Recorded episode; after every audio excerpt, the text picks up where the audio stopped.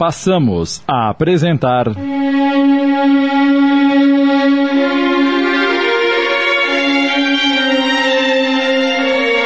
Cobaia de mim. Adaptação de Amilcar Delchiaro Filho, do livro de Jefferson Magalhães. Coordenação de texto Sidney Carbone.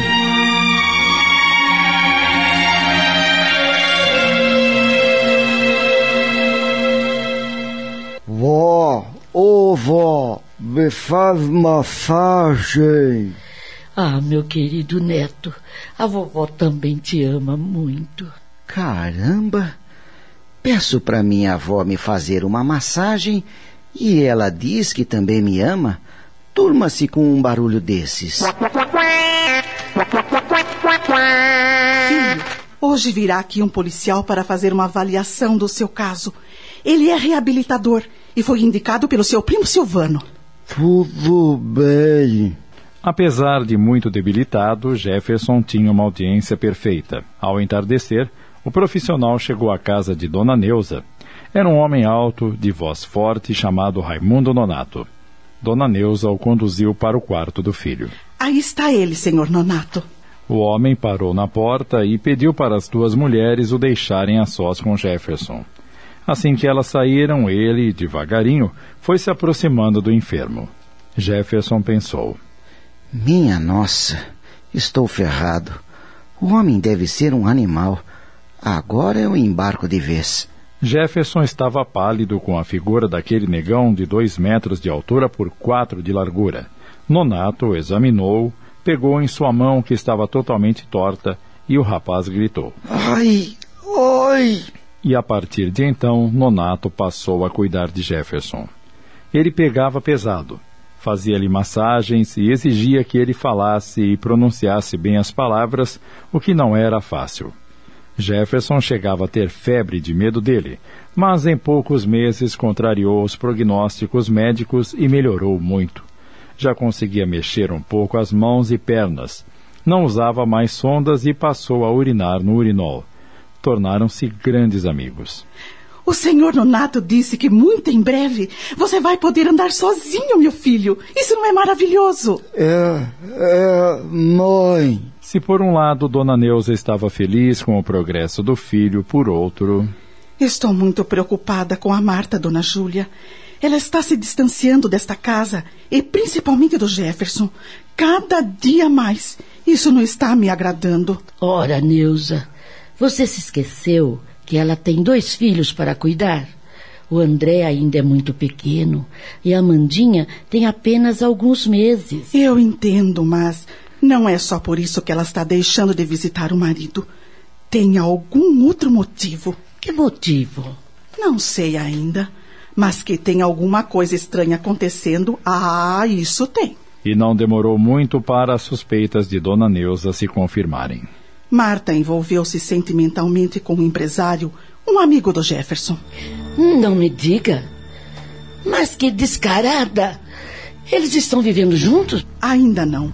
Ele transferiu a empresa para os Estados Unidos e dentro de alguns meses, Marta irá com as crianças encontrá-lo. E como é que você ficou sabendo? Foi o Janderson quem descobriu. Ele ficou tão revoltado que queria contar tudo ao irmão, mas eu não permiti. Mas uma hora ou outra, o Jefferson vai ter que saber.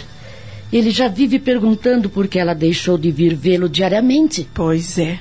Primeiro vinha diariamente, depois dia sim, dia não, e agora vem uma vez por semana e olha lá. Isso irá atrapalhar muito o tratamento dele, Neuza. Vamos segurar essa barra até quando der. Quando não for mais possível, aí Deus nos inspirará para acharmos a melhor maneira de lhe contar. Algum tempo depois, Nonato precisou viajar a serviço do quartel e ficou impossibilitado de continuar cuidando de Jefferson. Porém, agora, ele necessitaria de outros tratamentos que cuidassem mais especificamente da sua maior sequela, o equilíbrio. Certa noite, Dona Neuza e os filhos se reuniram com Jefferson no quarto. Havia chegado a hora de revelar a verdade sobre a esposa. Mano, a conversa não é nada fácil. Mas você vai ter que segurar essa. E fala logo. Você já deve imaginar sobre que assunto queremos falar-lhe. não é, querido? É sobre a Marta, não é? É sim. O Janderson descobriu uma coisa a respeito dela há algum tempo. Não quisemos lhe contar antes a fim de preservá-lo, mas agora não dá mais. Você vive perguntando por que ela escasseou as visitas e a gente sempre inventa uma mentira. Mas não é justo que você continue enganado, Jeff. Ah, por favor, falem logo. Filho, a, a Marta está se preparando para ir viver nos Estados Unidos. Mas como? O que ela vai fazer lá sozinha com as crianças? Ela já tem onde. E, e com quem morar, querido. Ah, meu filho, você é inteligente. Pense um pouquinho. Um triste silêncio se fez no ambiente. Duas lágrimas rolaram pelas faces do rapaz e ele disse calmo: Não precisam dizer mais nada. Eu já imagino. Ela arrumou outro, não é? Sim, mas o pior não é isso. O infeliz com quem ela está te traindo é o Dr. Glauco, seu antigo patrão. Embora decepcionado, Jefferson manteve-se em silêncio. No seu inconsciente, já havia se preparado para esse momento. Marta era jovem, bonita, e ele não tinha o direito de exigir que ela permanecesse ao lado de um homem no estado em que ele se encontrava. Querido, nós amamos muito você e estaremos a seu lado sempre. Nunca se esqueça disto. E não perdendo o bom humor que lhe era peculiar, até nas horas mais tristes, ele engole as lágrimas, esboça um sorriso e diz: Só peço uma coisa a vocês.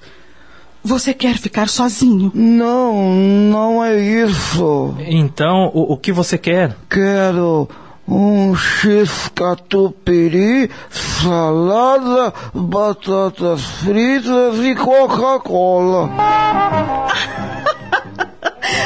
Mas olha só, quando é para pedir comida, ele fala certinho. Seu picareta!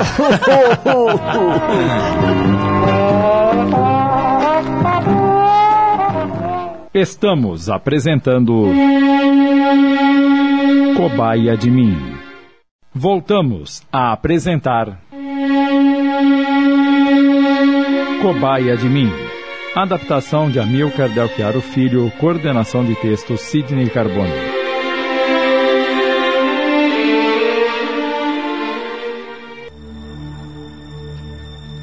Apesar de esforçar-se para encarar aquela separação com humor e coragem, dias difíceis estavam por vir, pois, concomitantemente à situação, a empresa de Jefferson, mesmo pela ausência dele, começou a falir. É, o óbvio aconteceu. Só não imaginei que Marta fosse para tão longe levando as crianças. Eu ainda a amo e muito, mas amo sobretudo a mim mesmo. Preciso lutar contra esse sentimento. Os dias seguintes foram terríveis. Marta negava que estava traindo Jefferson, mas não desmentia o fato de que iria para os Estados Unidos. Na última visita que fez ao marido, houve uma grande discussão entre nora e sogra. Jefferson presenciou tudo. Vou embora com as crianças, sim. Tenho todo o direito de reiniciar uma nova vida. Eu me casei com um homem bom, bonito. E olha no que ele se transformou. Como vou mostrar esse pai para minha filha? Me diga. Tenha ao menos um pingo de consciência, já que não tem vergonha. Como acha que me sinto ouvindo a dizer essas barbaridades do meu filho? Cada um com seus problemas, dona Neuza. E esse problema agora é da senhora. Estou saindo desta casa e da vida de vocês. Adeus. Meu Deus, meu Deus. Essa mulher não tem coração. Depois que eu soube de sua traição, só a tenho recebido por causa da minha neta. Deixa ela, mãe. Eu também não me sinto mais bem na presença dela. A partir de amanhã vou retornar à minha vida. Vou voltar à empresa. A coisa não está bem por lá. E o que você vai fazer lá? Não anda sozinho, fala tudo enrolado. Você não tem condições de resolver nada. Eu preciso fazer alguma coisa, senão vou ficar louco. Eu vou pedir a opinião do seu irmão. Dona Neuza consultou Janderson e ele mostrou-se totalmente contra a volta do irmão à empresa. Mas ela, refletindo bem, achou que seria bom o filho ocupar-se de alguma coisa, ver gente, sentir-se útil e passou a apoiar a ideia. Mas com uma condição, filho. Qual? Você vai continuar fazendo hidroterapia. Tudo bem.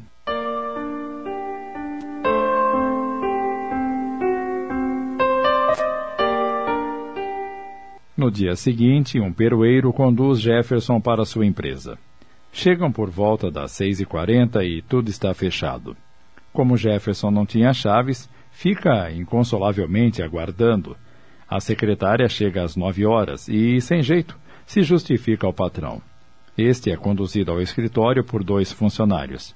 Ele pergunta à secretária: A que horas meu irmão tem chegado à empresa? A secretária, depois de esforçar-se para entendê-lo, disse que Janderson costumava chegar às nove horas. Mas um funcionário de confiança, desmentindo, afirmou que Janderson não chegava antes das onze horas e que depois que ele adoecera, a empresa já não era a mesma. Jefferson ficou muito nervoso, mas mesmo assim permaneceu por lá um bom tempo. Quando retornou para casa. E então, como foi a sua volta ao trabalho? Decepcionante. Por quê? Para começar, ninguém entende o que falo. Isto é, fingem não entender quando o assunto é sério. Assim fica bem cômodo. Eles acham que por causa da minha fala enrolada eu fiquei retardado.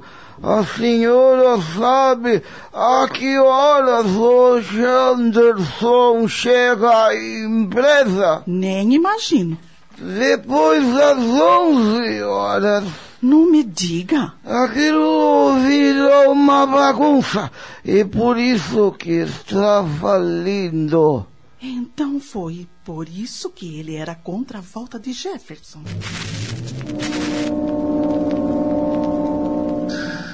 Jefferson continuou indo à empresa por mais alguns dias, porém tudo foi decepcionante.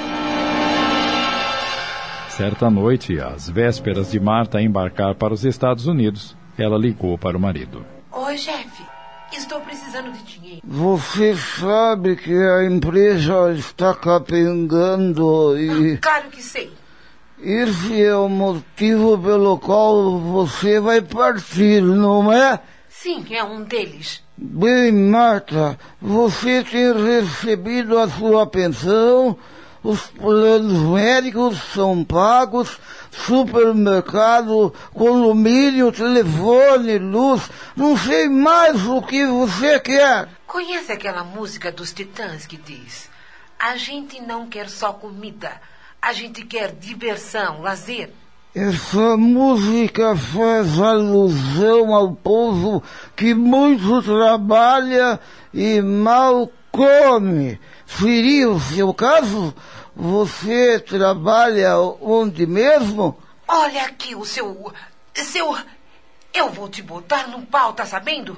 E é isso que você tá querendo? Pois vai ter. Não seja ridícula, Marta. Eu? Ridícula! Você já se olhou no espelho? Não me aborreça. Pare de enrolar essa língua e fale como homem, seu inútil. Não me aborreça. Para de enrolar essa língua e fale como homem, seu inútil. Jefferson desligou o telefone. Aquelas palavras calaram no fundo da sua alma. Não posso acreditar que ela tenha tanto ódio de mim. Eu deveria ter ódio dela e não tenho. Ela me desrespeitou, me humilhou e não tinha esse direito. Quem estava falando ao telefone, filho? O que houve? Você está pálido. Mãe, ouça bem. Eu não atendo mais a Marta. Ah, era ela. Aposto que ligou pedindo dinheiro. Faz muito bem em não atendê-la. Não pense que é para fugir do problema. É simplesmente por autopreservação.